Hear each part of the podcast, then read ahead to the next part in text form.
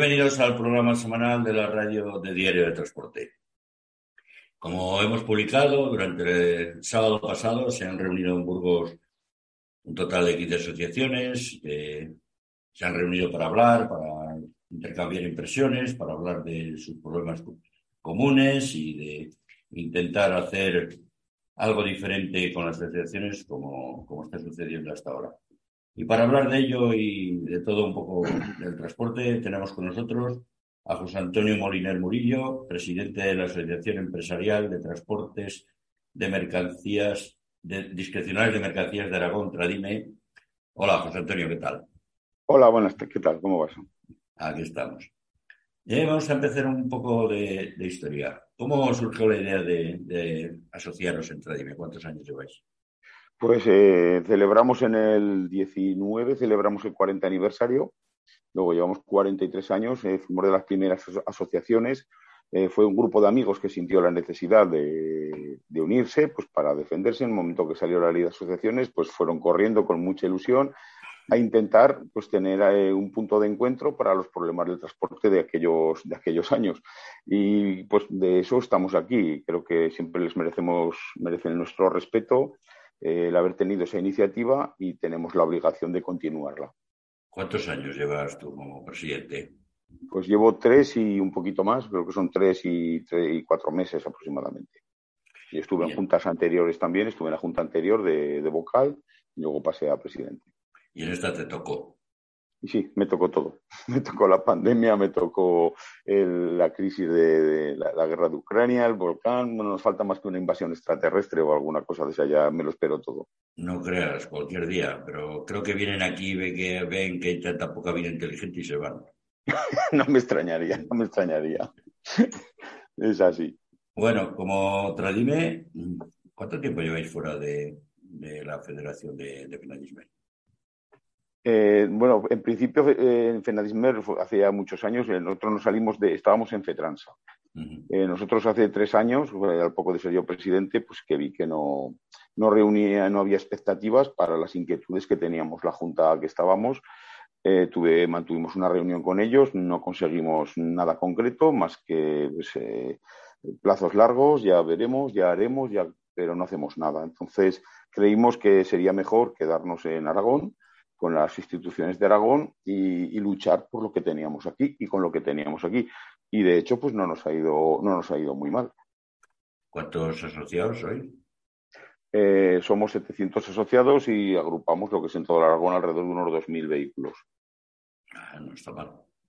Y siempre os habéis distinguido un poco por, por una línea muy, muy centrada en defendernos a, defender no solo al transporte aragonés, sino también a, incluso me, tengo entendido que hasta autónomos, autónomos, ¿no? Habéis luchado siempre contra, contra las injusticias, ¿no? Un poco. Eh, creemos que es que aparte de tener nuestra misión como ayuda en gestiones de tráfico, en gestiones de multas, en otro tipo de gestiones, creemos que también nuestra obligación es ayudar a todo aquel que sea transportista. Es, nuestro principio y nuestro leitmotiv, es ayudar al transporte y luchar por el transporte. Eh, creemos que si no se lucha por algo, al final se pierde.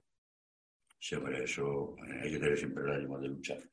Y como es el transporte ahora en Aragón, precisamente Zaragoza es un punto neurálgico de, eh, lo tenéis a cuatro horas de Madrid prácticamente, a, cuatro de Barcelona, a cuatro de Valencia, a cuatro, es un punto neurálgico del transporte, ¿no? Y tiene bastante, bastante repercusión en, la comunidad. Sí, de hecho yo he dicho más de una vez que antes era tierra de, agricultura y de ganadería y ahora Aragón y Zaragoza en concreto es tierra de transporte. Es un, punto privilegiado de, cruce entre norte, sur, este y oeste y de hecho, la, plataforma que hay ahora de Plaza es un centro logístico impresionante. Lo están agrandando todavía al doble, están cogiendo terrenos para agrandarlo al doble y creemos que tiene futuro el transporte.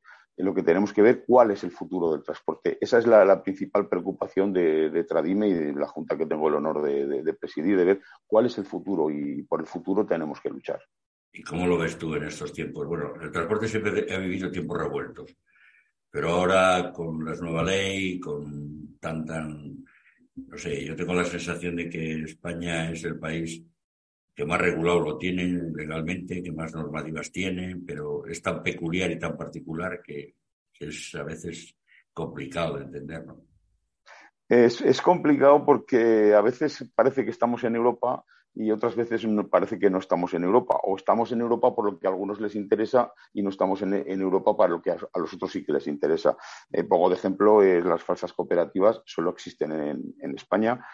Se supone que tenemos una legislación igual en toda Europa y en eso pues somos diferentes. En otras ya dicen que España es diferente, pero en eso somos muy diferentes. está comprobado que cada vez que hacemos una movilización, cada vez que hacemos algo, salimos perjudicados. En cada paro lo que, nos, lo que nos salimos es con más burocracia, aquí está la prueba, que hay un lío fenomenal con el último decreto ley del contrato de transporte. Eh, la gente no sabe qué poner, la gente tiene miedo de poner el precio porque, claro, esos documentos van a bandejas de empresa y los puede ver cualquiera y, tenemos que pensar que esto es un mercado libre. No podemos estar dejando los precios por allí, a lo mejor eh, incluso poner el precio de algo que todavía no se ha terminado, porque yo no sé cuántas horas me van a tener paralizado en un centro logístico o no sé si necesitaré una grúa al descargar y pone que lo pongas antes de hacerlo. es, prácticamente imposible. Y bueno, si lees la ley en sí, eh, eh, parece que, pues bueno, aquel dicho de los hermanos más que la parte contratante de la primera parte contrata la segunda parte, contratante la tercera parte, bueno, que no hay quien se aclare. ¿Por qué? Porque quien legisla y quien le ayuda a legislar, el órgano consultivo, pues están en un mundo que no es como al presidente, aquel presidente del gobierno que le preguntaron cuánto valía un café. Pues aquí pasa lo mismo. Los que están ahí no tienen ni repajotera idea de lo que pasa en la calle y solo quieren acallar bocas, acallar voces que muchas veces no son las reales y, nos lleva pues a este tipo de confusiones. Me llama lo que, lo que tú decías. Vivimos en un país que parece que a mí me dijo una vez un, un camionero alemán, que si en España nacíamos con el carnet de identidad grabado en la frente. Porque fueras donde fueras, carnet de identidad, tarjetas, datos, datos, datos. Y no estamos, no está el transporte dando demasiados datos a demasiada gente. Y ahora con la ley de protección de datos. Me refiero a, a las cartas de porte, a entregar las tarjetas cuando vas a cargar la primera vez a un sitio, a tal, a tal.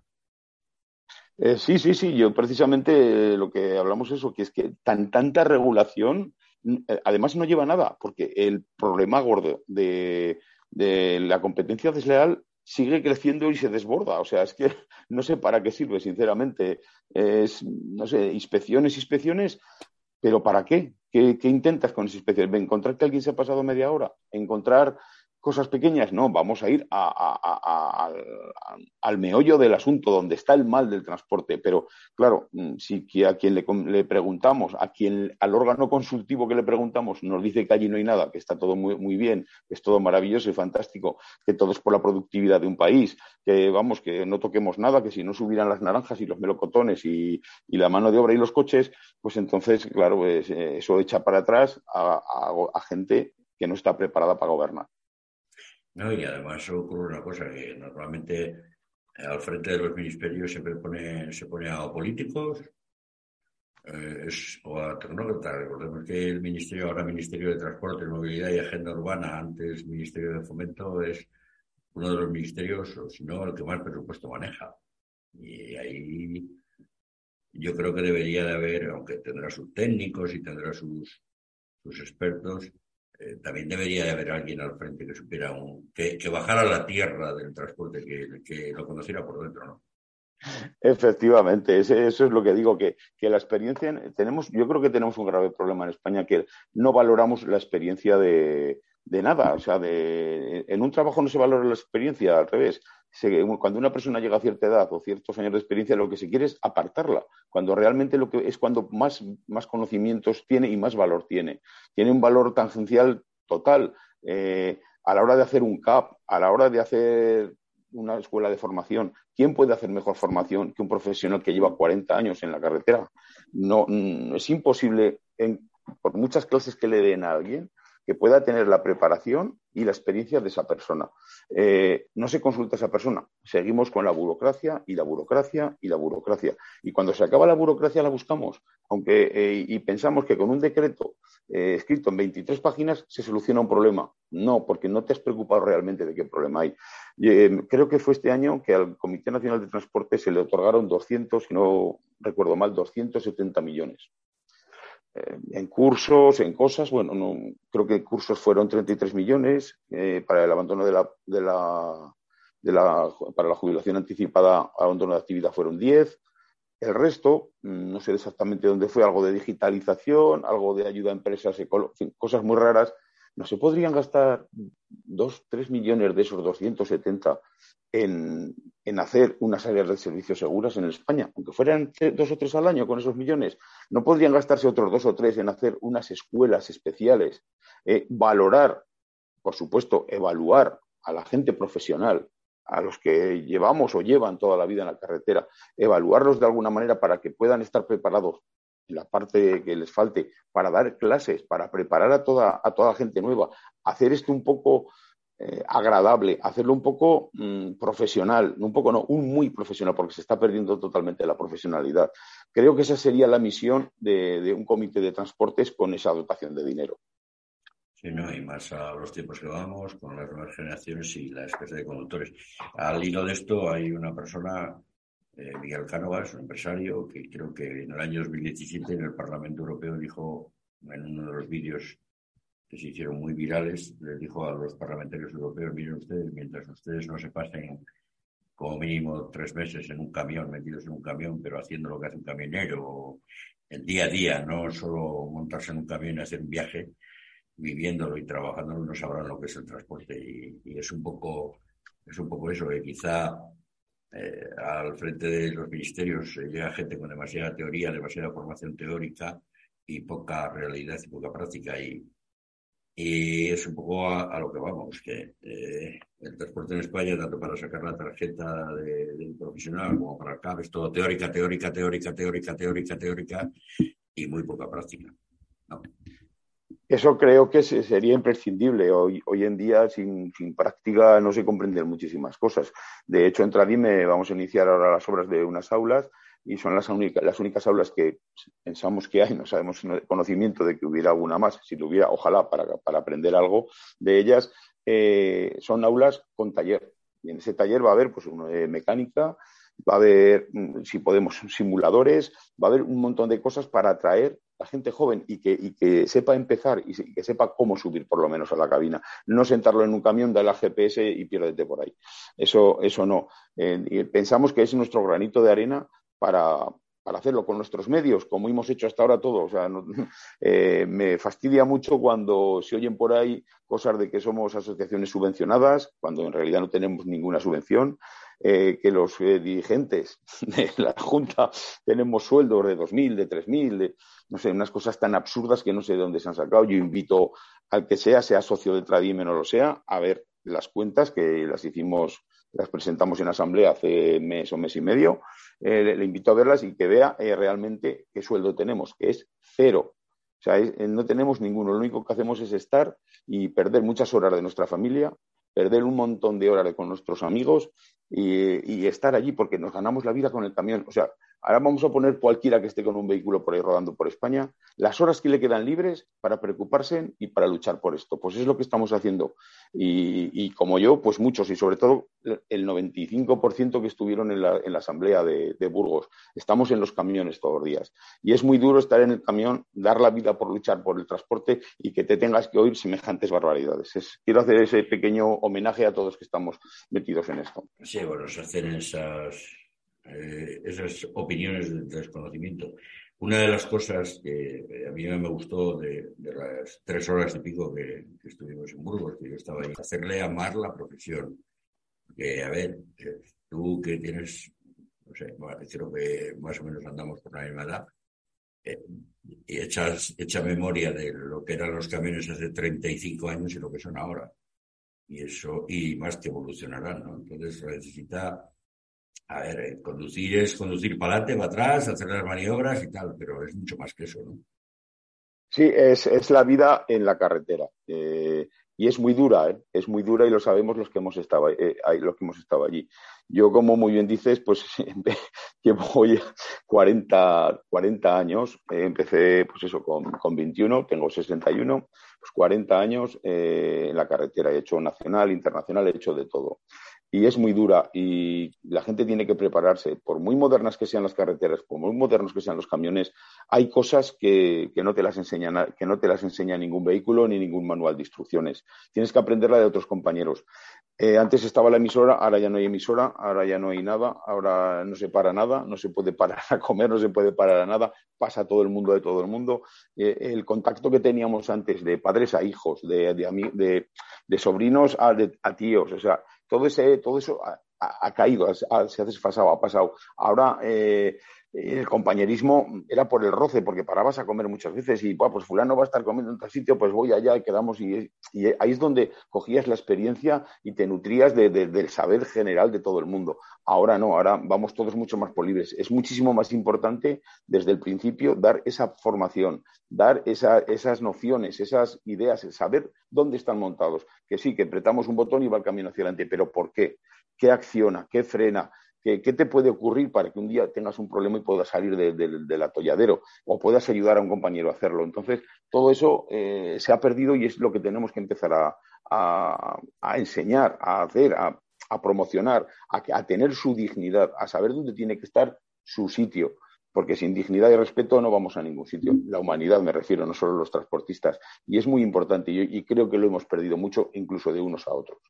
Sí, no, se ha perdido aquella solidaridad camionera, hoy todo es urgente, todo llevamos con prisa, todos, y bueno, antes siempre empezaba, no sé, hemos empezado de una manera, otros empezábamos de otro, otros de abajo, empezábamos con furgoneta, lo ibas creciendo a vehículo más grande, siempre escuchando, oyendo a la gente que llevaba más años, tenía experiencia, y el otro día en Burgos lo comentaba una persona, ¿no?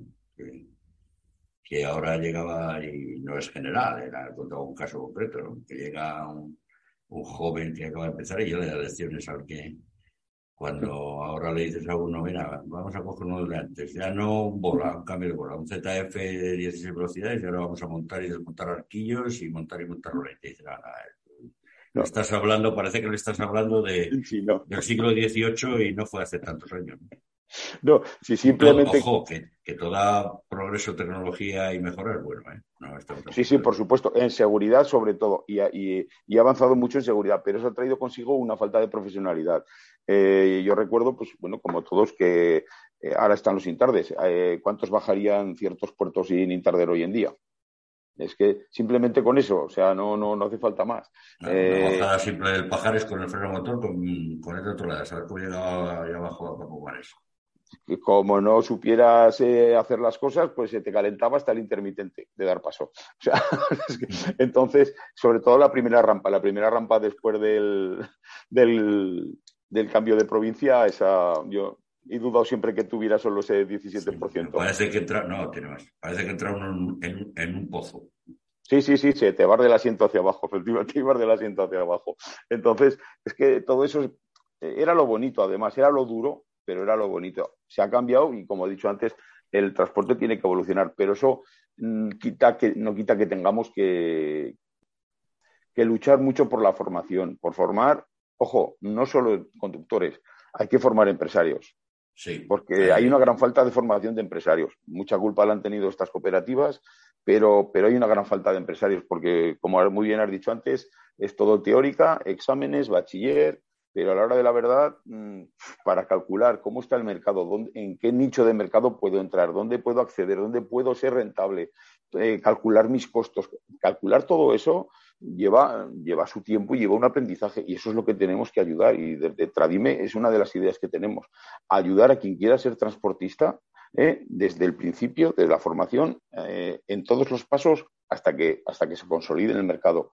Creemos que es, que es el futuro de, Tradime, el futuro del transporte y el futuro de, España en el sí. O sea, es que va todo, va todo unido. Y además el transporte tanto nacional como internacional se ha convertido ahora en... Eh, yo lo comparo un poco como cuando se abrieron las puertas, se abrió las puertas, se dejó entrar, entrar el mar y ahora le vamos a poner con puertas. Sí. Y es un poco complicado. Sí, sí, sí, así es. Yo ya te digo, lo, vemos así, no solo yo, sino mucha gente entra. Dime, la inquietud de la gente es esa, porque aquí solemos hacer la mayoría de las cosas pues, por la inquietud de, los socios, lo que nos dicen, lo que nos preguntan, lo que vemos, y, vemos que esto se acaba, que la edad media son 54 años. Es que en 7, 6, 7 años no quedamos nadie. esto se va a quedar vacío. Pero es que vas a conductores y lo mismo está fallando algo y nadie hace nada. O sea, es que es, todo el mundo se queja de que fallan, de que no hay choferes, de que no hay autónomos, que no hay, que no hay, que no hay, pero nadie hace nada. El, el más lúcido de los grandes empresarios solo se le ocurre traer un camión desde América Latina o cosas así. Entonces, así no vamos a ningún sitio porque son parches. El problema real del transporte es que son todo parches. Son parches las ayudas estas de mil y pico euros. Son parches la LOT remendada eh, a gusto de, los señores que, se supone que mandan, aunque no es así. Mandan porque alguien les deja que mande. Eh, entonces, está todo hecho a medida de, de unos proyectos, en fin, vamos a llamarlo no de un trabajo digno y remunerado, vamos a llamarlo de un trabajo para que algo sea muy productivo en las grandes empresas y los grandes operadores. Entonces está todo hecho alrededor de todo eso, como las empresas buzón, eh, falsas cooperativas. Es que eh, yo hice hace poco un diagrama y un estudio, hicimos un diagrama y un estudio que entre empresas buzón y falsos transportistas de, cooperativas eh, hacían una, distorsión en el mercado del transporte del 25% del, precio. O sea, contra eso, ¿cómo se puede luchar? Es que es imposible, nos vamos ahogando poquito a poco, poquito a poco nos vamos ahogando y, nadie hace nada. ¿Por qué? Porque los que tienen el poder, los que tienen las grandes, los grandes almacenes, los que tienen las cargas, se están haciendo cada día más ricos. Entonces, ¿por qué van a cambiarlo? y no es. Da la impresión de que es una, un neumático al que se le ponen parches que ya no admite más parches. Claro. ¿Cómo, crees tú que se debe cambiar el comité? Porque el comité más o menos siempre ha estado.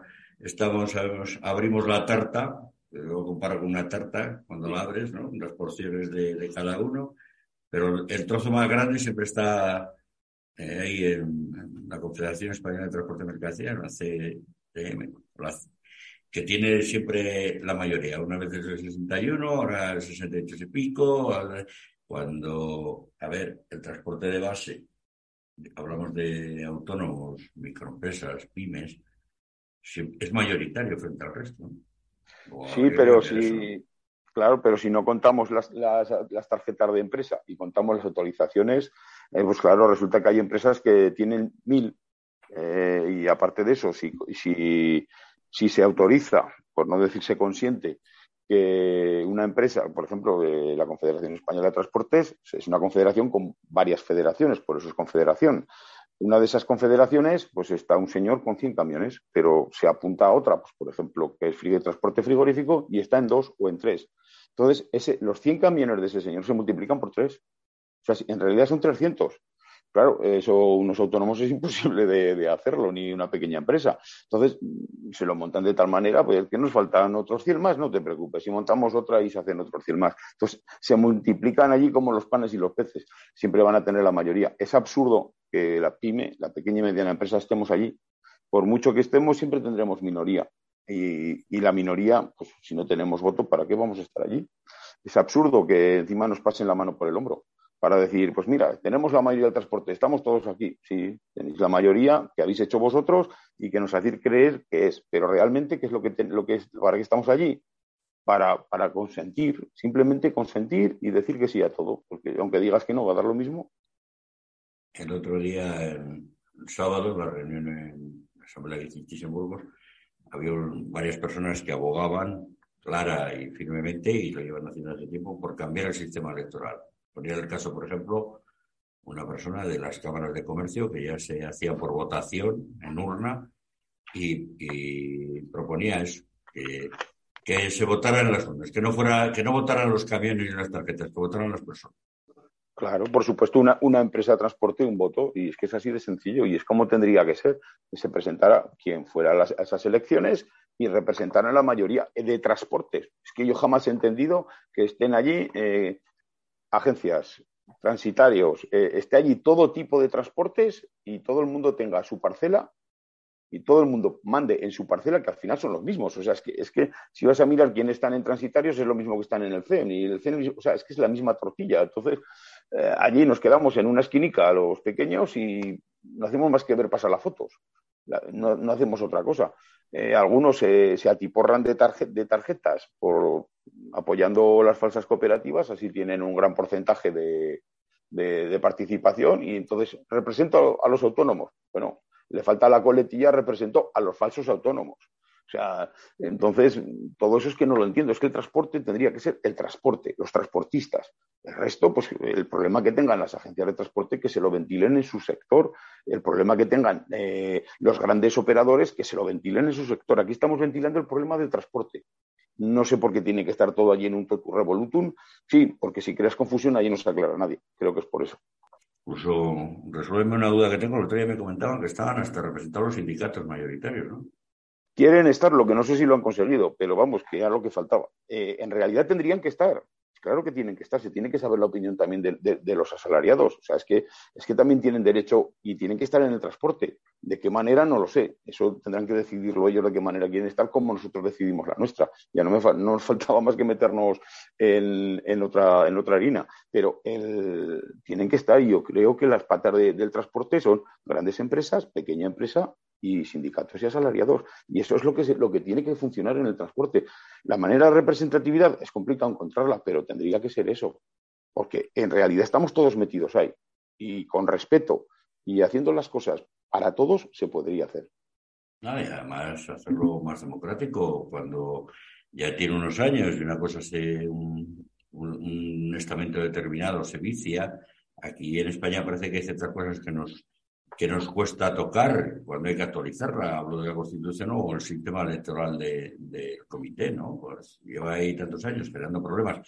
Y hay que aclarar que a todos los gobiernos de todos los colores el transporte le ha hecho huelga. No, no, es, no, es algo nuevo, pero, pero siempre es curioso que todas han sido por el mismo problema, por el, por el precio del combustible.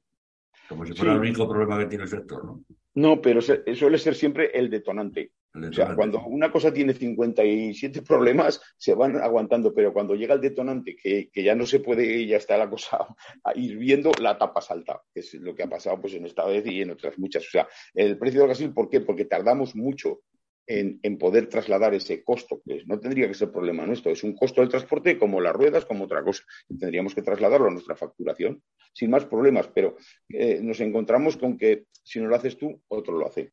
Ha sido ese, dicho está grabado en todas en todas empresas de transporte de España. Eh, si no lo haces tú, otro lo hace. Entonces hay que ver quién lo puede hacer, porque si yo estoy en costes mínimos, ¿quién puede hacer eso? Ahí es donde tenemos que cortar. En la competencia desleal, ¿quién es ese otro que lo hace? Ahora faltan camiones. Han faltado y se está pagando. Se está pagando, no todo. ¿Por qué? Porque tenemos muchos intermediarios. En esta ley que ha salido ahora nueva, la del contrato de transporte, yo sinceramente no le veo ningún beneficio, más que problemas y multas. Pero no han tocado la cadena de, de subcontratación. Eso lo han dejado como estaba. Cuando todos sabemos que con más de uno, más de dos, no puede haber, porque se vicia. Y el que, al que no le llega dinero es al último. Ese es uno de los verdaderos problemas y ese no se ha tocado. Ese se ha dejado como estaba. Lo demás, la carta está. Yo, sinceramente, mm, no he encontrado a nadie todavía y llevamos dos semanas con ella que nos diga, oye, esto me ha solucionado a mí la vida. Esto, mira, me ha arreglado a mí todo. No. El decreto de indexación, pues bastante ha hecho. No ha sido la panacea, pero por lo menos ha sido un añadido. Pero esto otro, sinceramente, mm, yo solo veo que la gente tiene miedo de poner su precio, tiene miedo de que lo paren y lo multen, tiene miedo de, algo que, no conocen y no está bien explicado, porque el gobierno se volvemos a lo de antes. Burocracia, burocracia, burocracia. 23 páginas para explicar cómo se hace una carta de deporte, que hace falta, hace falta, como decía aquel, échale huevos. Además ocurre otra cosa. Durante este paro pasado, yo vi un vi eh, una oferta de, transporte que es un ejemplo. Salía a creo 32 euros al kilómetro. está bien. Pero era una urgencia. Nadie la quería llevar y el, cargador estaba dispuesto a, llevar lo que hiciera falta porque al precio que le pusieran porque y era una distancia corta, ¿eh? Pero entonces, porque, porque necesitaba entregarla. Entonces ahí tenemos un ejemplo. Eh, el transporte se ha sindicalizado mucho y, bueno, creo que eh, en parte hemos perdido el, norte de que somos empresarios. No somos el, comité de sindicato de los altos honores de ese Estado para ir a atacar algo, no. Eh, somos empresarios y tenemos que poner nuestro precio. En nuestra dignidad va nuestro precio. O sea, si no se puede hacer, estuvimos tres semanas prácticamente parados. ¿Tantas veces hace falta parar para, para coger viajes en condiciones. Yo creo que en el año no paras tantos días y, sacar los viajes en condiciones.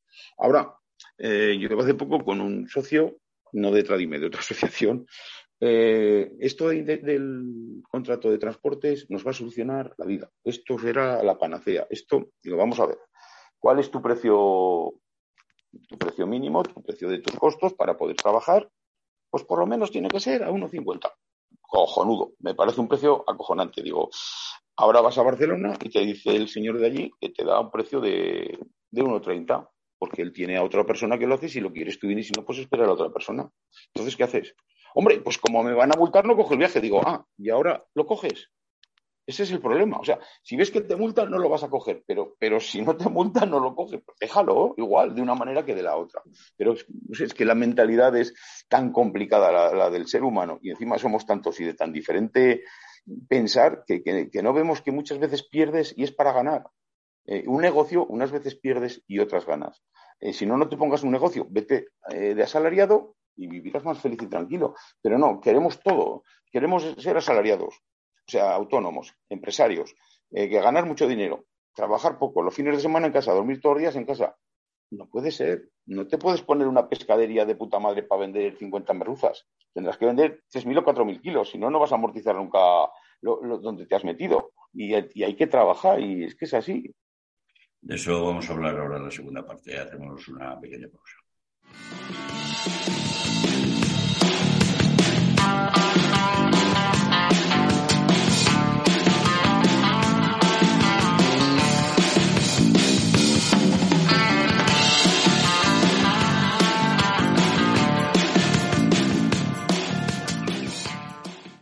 Continuamos con la segunda parte del programa semanal de hoy de la Radio de Diario de Transporte con José Antonio Moliner Murillo, presidente de la Asociación Aragonesa Radime. Una, ¿qué impresión, con qué impresión te quedaste después de, esta primera toma de contacto del pasado sábado en, en, Burgos? Pues la verdad que muy grata, muy grata, muy salimos tanto yo como el vocal de la Junta que, fui, que vino conmigo, que fuimos los dos, salimos encantados, vimos que había mucha ganas, sobre todo ganas, ilusión de, algo nuevo, de algo que, se puede hacer, que está ahí, que no, que no cuesta ni miles de millones, ni cuesta, costará esfuerzo, por supuesto, nada es gratis en este mundo, pero, esfuerzo y trabajo es a lo que estamos acostumbrados los transportistas y, con eso lo vamos a llevar adelante. Y vi mucha ilusión en todas las asociaciones que había allí, ganar de sumar, ganar de contárselo a otros compañeros para sumar más, porque es lo que tenemos que hacer, sumar, sumar y sumar. Y con esto ir y cambiarlo. Y, se puede cambiar. O sea, es que es, eh, hay leyes para cambiarlo y los gobiernos están para cambiar las leyes. O sea, no están para otra cosa, no están para guardar la fortuna de nadie, están para, para ayudar a la gente. Eh, por eso mismamente destacamos en esa reunión lo, lo bien que se acogió esta idea, eh, y sobre todo el empuje de la gente que estamos viendo estos días también. Hemos hecho unos grupos de WhatsApp, hemos hecho ya algunas indagaciones, hemos hecho ya unos informes sobre qué manera entrar a reformar la LOT y el ROT. Eh, y, bueno, de momento todo lo que hemos conseguido, que hemos visto, es, nos da más esperanza de, de, seguir hacia adelante, nos da más fuerza porque se puede hacer. Hay que hacerlo, lo necesita el transporte español, lo necesitamos los transportistas españoles. Además, una idea que salió de aquí, de un programa de la red de, diario de transporte que lo hacíamos pardas. Eh, fue una idea, pero que, a ver, nosotros modestamente aquí ha venido gente de todas las opiniones, empresarios, trabajadores, todo el que quiera venir. Y siempre hemos abogado por una cosa, por dar voz al transporte de base y porque creemos que el transporte lo que necesita es diálogo y voluntad. ¿Tú crees tú que es eso lo que necesita al transporte de base? diálogo, intercambio de impresiones y voluntad de cambiar las cosas.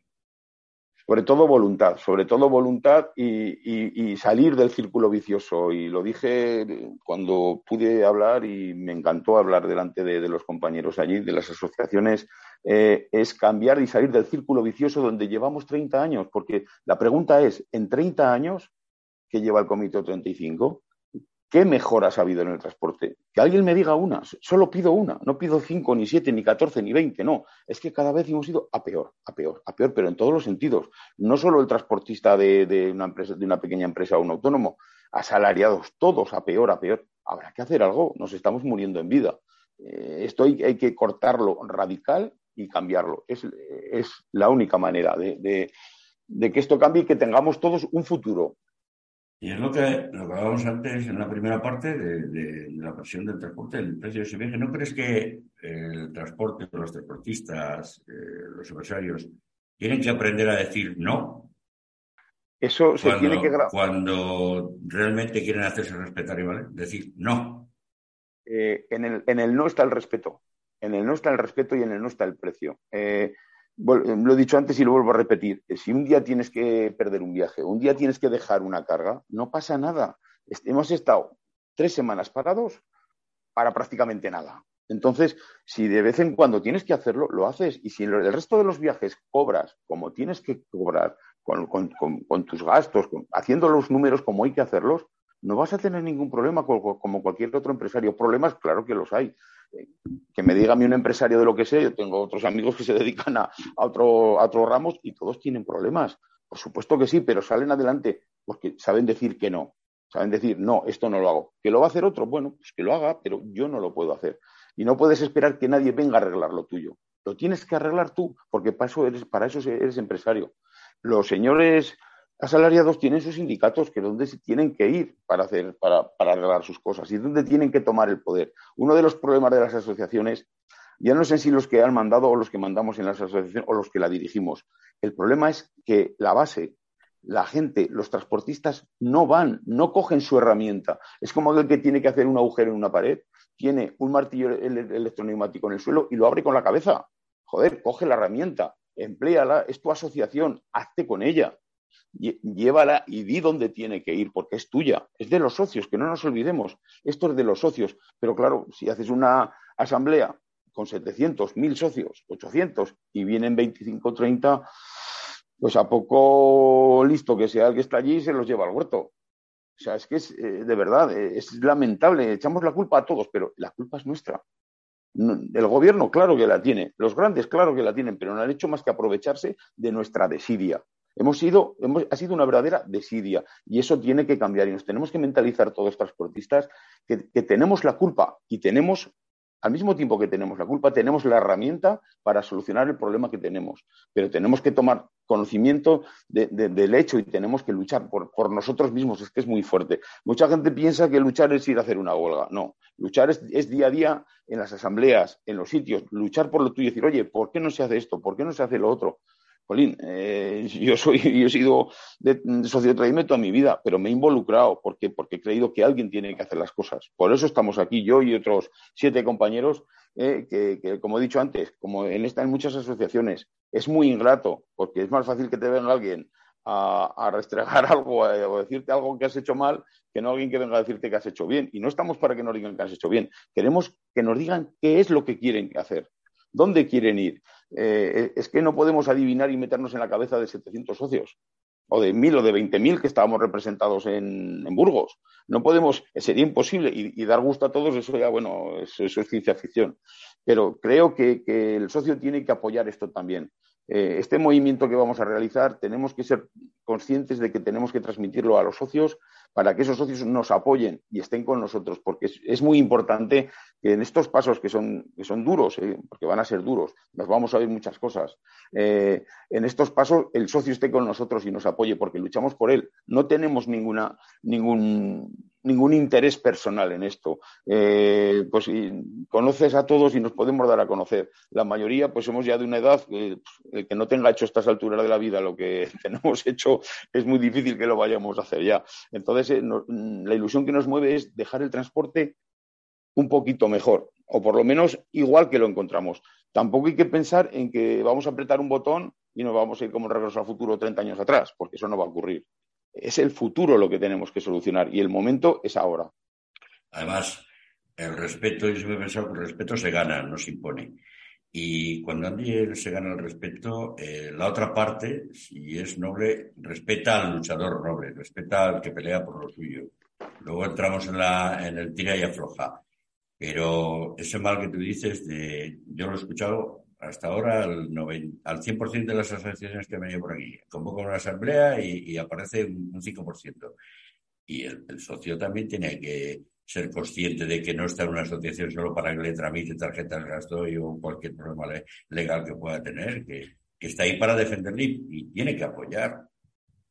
Y, por lo menos decir dónde quiere ir o qué, o qué no sé, no puede verlo todo porque no tiene toda la información como a lo mejor la podemos tener nosotros, pero ahí es donde entramos nosotros a explicar, intentar eh, integrarlo y que diga, oye, pues por aquí, pues por allá, pues mira, te puedo decir un caso, íbamos a hacer un parking nosotros hace unos años en, Zaragoza, porque la verdad que andamos escasos de parking, hicimos una encuesta entre los socios, venía pocos socios, nos inventamos regalarles un chaleco con la excusa de que toma el chaleco y ven a, rellenar una encuesta. Es fuerte, ¿eh? es fuerte. Pues, ¿cuáles son los problemas que ves tú en el transporte? ¿Dónde estaría mejor el parking? Porque Zaragoza tiene un montón de carreteras y al que le puede venir bien la de Barcelona no le viene bien la de Valencia. bueno, pues vamos a ver dónde te puede venir bien. Pues eh, creo que vino un 25%. la primera vez venía, rellenaba el, documento y, le, pues qué talla tienes, la XL la para encargarlo, claro, porque si no nos hubieran sobrado pequeños o grandes o de todo. Pues eh, tres años después aún había chalecos que no habían venido a recogerle.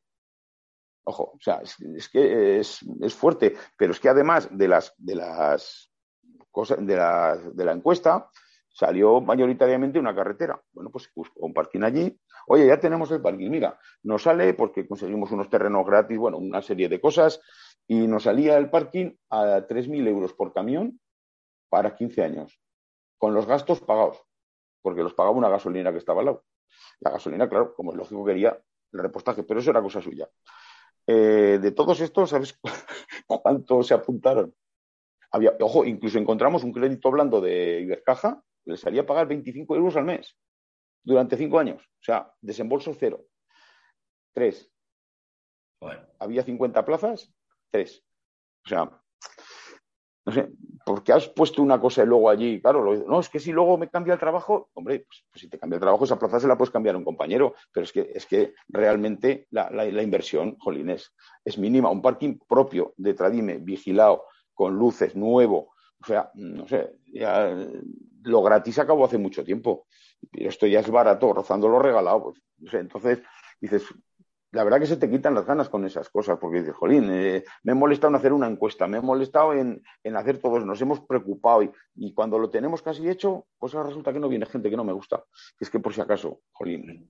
Y no es, yo creo que ese es un mal un poco endémico de este país. Que dé la cara a otro, que se la apartan y si triunfa, me alegro. Y si no, si triunfa, me subo al carro. Y si para casa, hasta me alegro. No, te rectifico. Si triunfa es porque algo le han dado. Ah, también, eso si triunfas que se ha llevado algo. Y el... comentario de que si estás ahí es porque te, interesa y, te ganas algo, eso también. Pero yo puedo invitar al que quiera, que a mí no me queda mucho, que venga y, que verá lo que hay aquí, que la ganancia, vamos, todo, esto es un pero A veces hay personas que piensan que los demás hacen lo que harían ellos si estuvieran en su lugar. Que eso ya, sí, sí, sí, también. eso ya es, es yo creo que muchas veces es eso. Eh, ¿Tú crees que esto de Burgos tiene que seguir adelante? Eh, ¿Llegará a buen puerto? ¿Se sumarán más asociaciones? Deberían, deberían. Yo el futuro no puedo pronosticarlo, ojalá. Eh, lo primero que haríamos es una buena quiniela. Pero yo pienso que sí, que es su deber si de, verdad quieren luchar por el transporte. Esta es la manera de luchar. es una manera, pues como ha luchado Tradime estos últimos años. Llevamos siete años luchando de una manera sosegada, tranquila, pero efectiva. ¿eh? Efectiva en, muchos, muchísimos aspectos. Es de trabajo, es de horas. Eh, y eso creo que tiene que llamar al resto de asociaciones a ver que este es el camino. El camino es luchar por las cosas honestas, por la honradez. Eh, si algo queremos los que, los que estuvimos en Burgos es que esto sea totalmente honrado, fuera de todo tipo de subvenciones, una cosa diferente y que la gente lo vea que lo vea que no es lo mismo, que no tiene nada que ver, ni, ni el formato, ni la manera de elecciones, ni, ni, el que se quede alguien en el asiento, ni los sueldos estratosféricos, ni las ganancias fuera de lugar, ni las cooperativas que tengo cuatro y, me gano 200.000 euros todos los meses limpios de polvo y paja, y eso es la maravilla. No, aquí eso no va a caber y nos vamos a encargar en estos estatutos de que sea así. Y cuando los demos a conocer, eh, la gente, creo que su deber como asociación como protectora, porque en realidad las asociaciones de transporte somos protectoras del transporte y de los asociados. Creo que tienen que ver cómo es esto y venir con nosotros, la pequeña y mediana empresa. El proyecto es pequeña y mediana empresa, autónomos y pequeños, y, está ahí donde estamos y tenemos que ir unidos porque es que no tenemos otro sitio. Y luchar por, nuestras pequeñas empresas y por, los autónomos, que, es, que somos la base del transporte. Y estamos siendo, mm, en fin, me da, no sé qué decirlo, la colilla del transporte. Y eso, eso no puede ser. Eh, una pregunta un poco comprometida. Si quieres respondes, si no, no. Eh, tú sabes igual que yo que al presidente de la plataforma en defensa del sector del transporte se le invitó a la reunión y declinó asistir. ¿Tú crees que debería haber asistido? Yo, sinceramente, no. No porque de momento los que estábamos allí, todos los que estamos allí, tenemos una representatividad hemos sido elegidos democráticamente dentro de nuestras asociaciones y el que no tiene 500 tarjetas tiene 1000, el que no 5000 o 2000 o las que sean. Entonces tenemos una representatividad.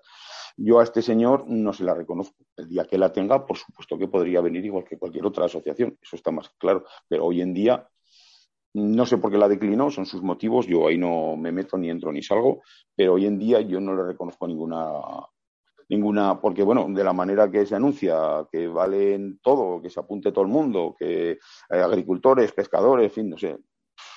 Las asambleas que hace el aire libre, sin, una asamblea entra dime, se controla el que entra y entra todos transportistas. Entonces, o entra dime en cualquier otra asociación. Pero, en fin, de la manera que funciona, mm, yo no le veo ni seriedad, ni, ni por supuesto le veo una representatividad. Eh, aquí vamos a ir con una representatividad y si sale como se planteó en Burgos, muy grande. Estamos hablando de 20.000 camiones, que los tenemos ya, ojo, no es que tengamos que pedirlos, los tenemos ya.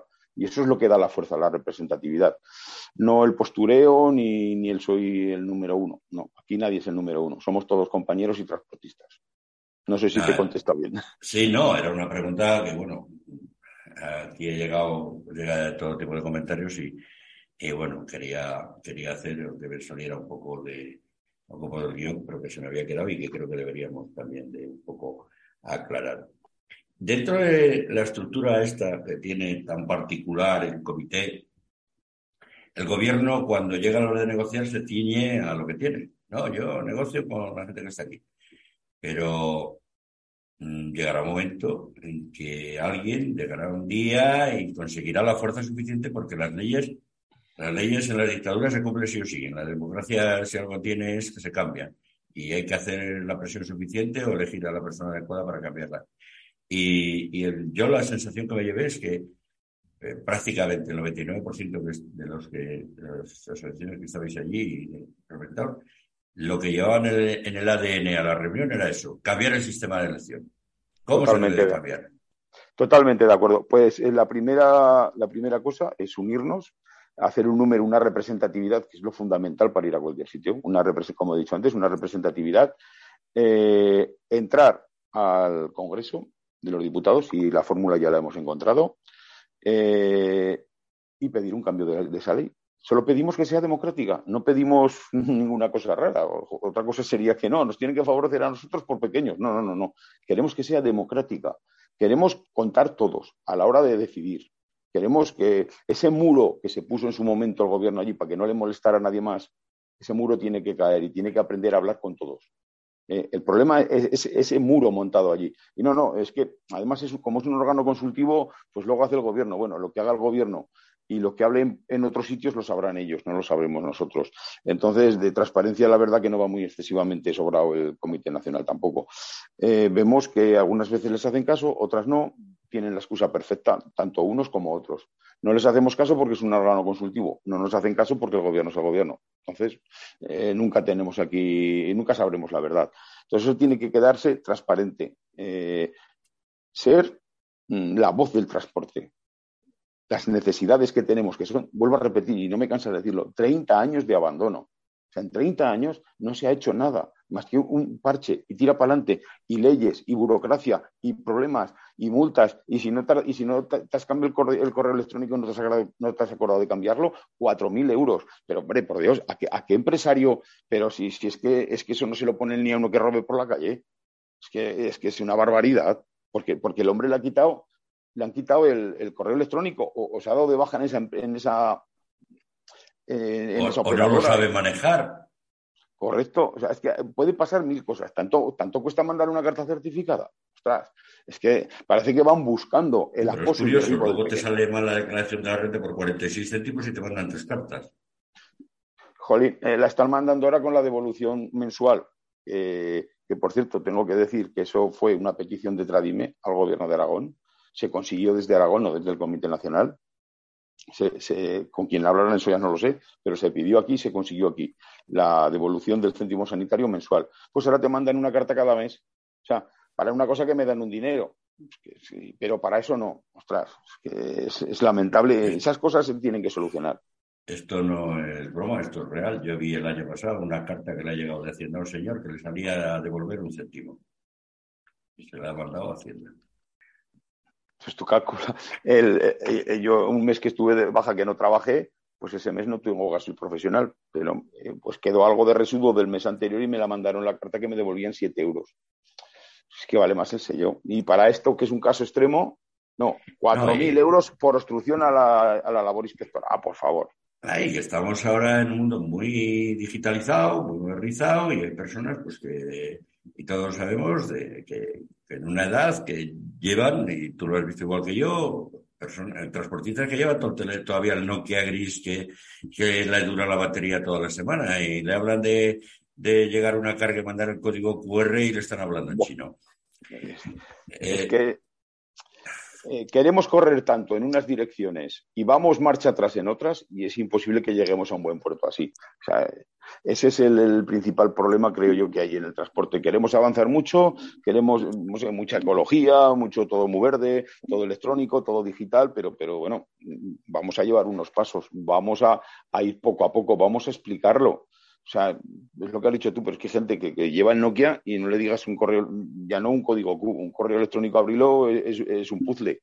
Jolín, y esa gente no tiene derecho a seguir después de estar todavía en el transporte, después de haber dado toda su vida. Hablamos antes de, los cambios. Las leyes las cambian los políticos. Y apuntabas antes a ir por detrás, a ir a los grupos parlamentarios, a hablar con los políticos, a decirles cuál es la realidad y son ellos los que tienen que tomar conciencia y cambiar las leyes, ¿no?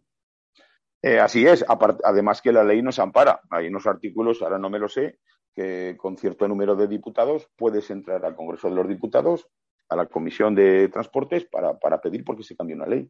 Luego ya si no la cambian o la dejan de cambiar, tendrán que dar ellos la respuesta de por qué, porque solo se pide que se haga algo democrático y volveremos a insistir una y dos y tres y cuatro y cinco y nos quedaremos fuera del comité, por supuesto, eso está claro.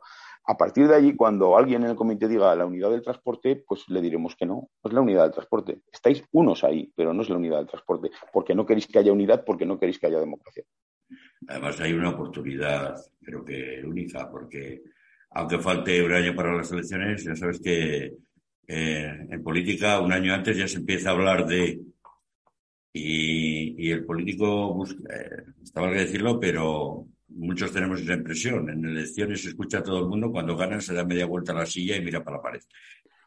exactamente, es el momento. Ahora es el momento, Julio. Ahora es el momento y se va a hacer ahora. Ya te digo, estamos trabajando dentro de que este mes es muy complicado de, buscar cosas y gente con vacaciones, en fin, está más complicado, pero estamos en marcha y no, lo vamos, no vamos a dejarlo ni un minuto. O sea, es que desde el minuto uno que salimos de Burgos, eh, yo y, la gente de mi junta, conforme la llamé, tomamos la decisión de, ir al 100% con este proyecto y, bueno, y con, de hecho, con todos que he hablado, con Tradisna, con, con Wita, con todo el mundo, vamos al 100% en esto. No podemos quedarnos al 98, no, no. Hay que ir al 100% porque es, es el último autobús que va a pasar para el transporte en España.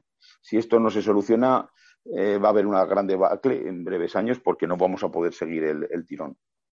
Y además yo creo que también se habló por ahí, no sé si, corrígeme si me equivoco, que también se podía empezar a hacer presión por, los, por los gobiernos autonómicos y a partir de los gobiernos autonómicos decir, oye, que en mi comunidad hay una asociación que representa a tanta gente que necesita esto y no en contacto con los grupos nacionales y, y, que atiendan, porque al final la, eh, la, obligación de un gobernante es dar soluciones a, a, a los problemas que tienen los asociados.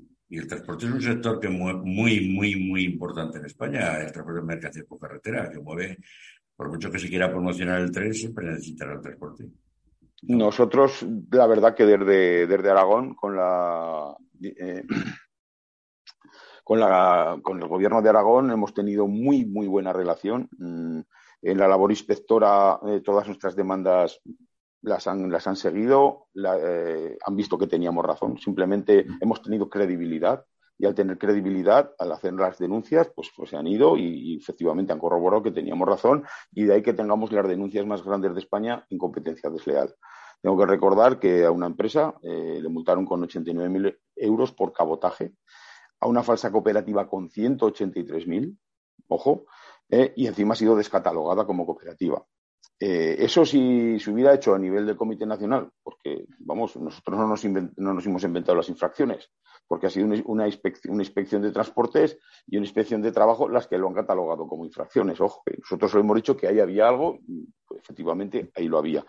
Si eso se hubiera hecho en toda España a régimen a nivel autonómico, en Madrid alguien hubiera dicho, oye, ¿qué es lo que está pasando aquí? Porque están todas denunciadas y eh, aquí es verdad. La, sentencia de esta última cooperativa desmontada tiene 17 páginas. Está muy bien demostrado, está muy bien apuntado, está muy claro lo que es eso. Es un negocio para cuatro personas que viven de chuparle la sangre a 100.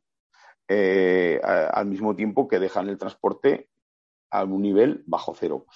Eh, eso lo hemos conseguido en Aragón y pienso que se puede conseguir. Hay que recordar que los directores generales de, las comunidades autónomas se reúnen en Madrid con el segundo de abordo del Ministerio de Fomento. Le pueden hacer llegar mucho más en vivo nuestras inquietudes de los transportistas, como muy bien ha dicho antes, mucho más en vivo que, por supuesto, el Comité Nacional. Eso, vamos, lo tengo súper seguro. Eh, y hemos tenido todo tipo de colaboración con el informe que hemos hecho de, enfermedades profesionales. Eh, nos lo ha hecho los catedráticos de la Universidad Complutense.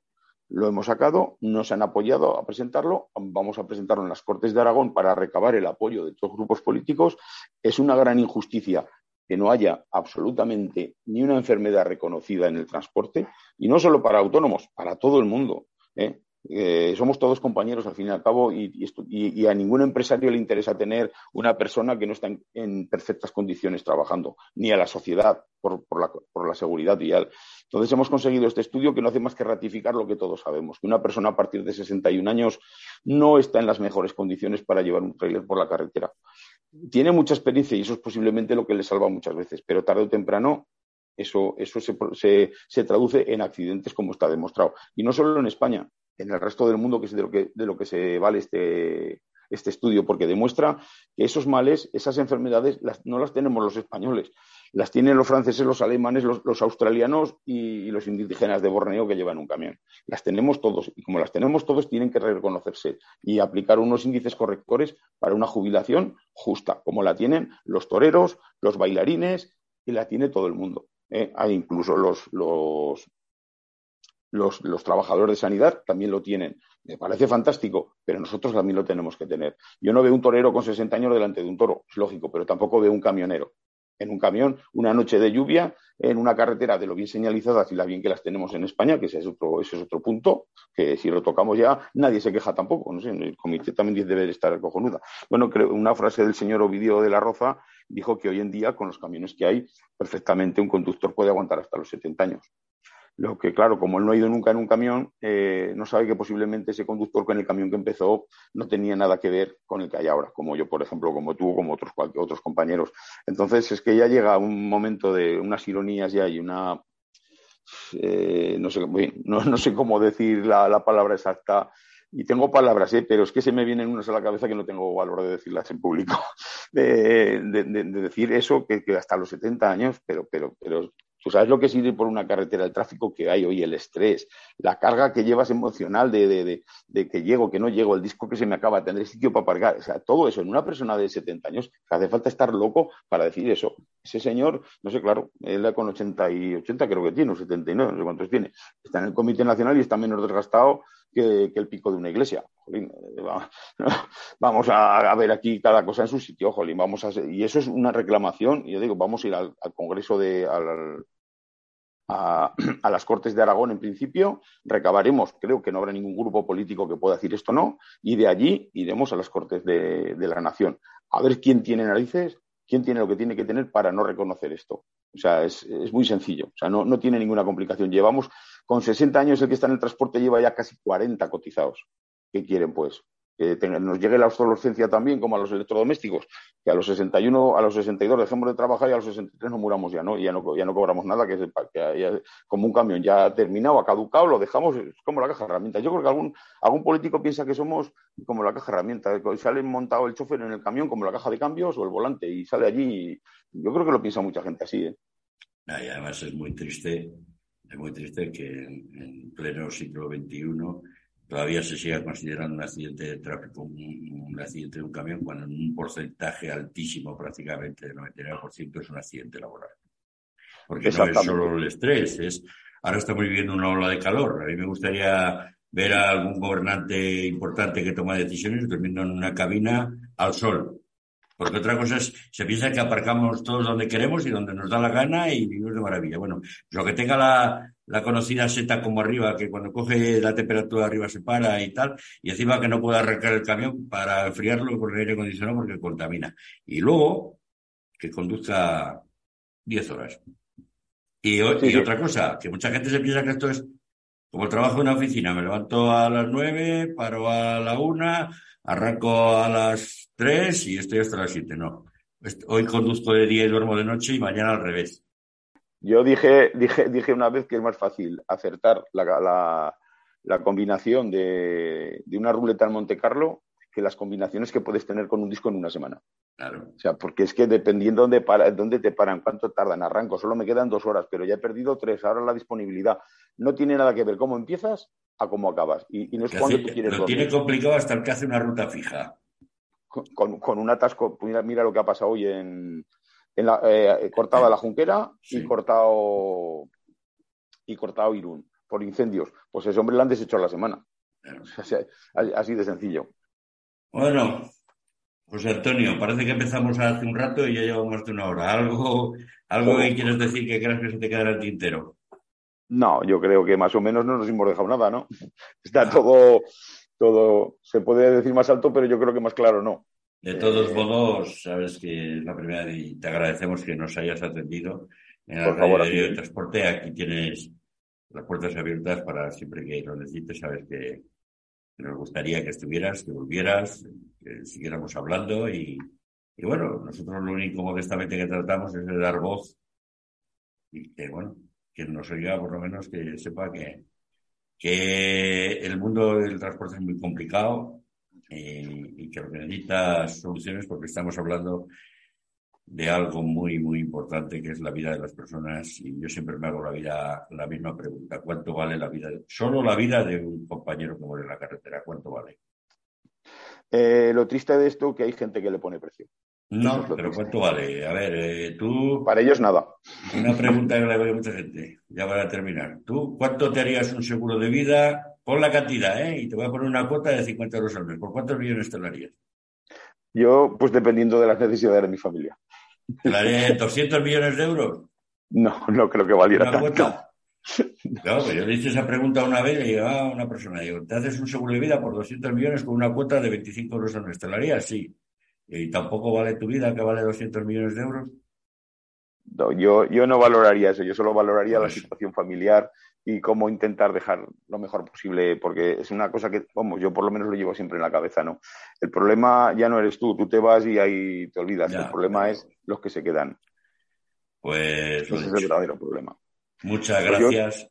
encantado de estar con vosotros, ha sido un verdadero placer. Cualquier cosa que quieras a vuestra disposición, porque la verdad que estamos muy faltos de gente como vosotros que lucháis a vuestra manera por el transporte que, la necesitamos y sin vosotros no tendríamos voz tampoco. Hacemos lo que modestamente podemos. Muchas gracias, José Antonio. A vosotros, un saludo muy fuerte. aquí el programa de hoy.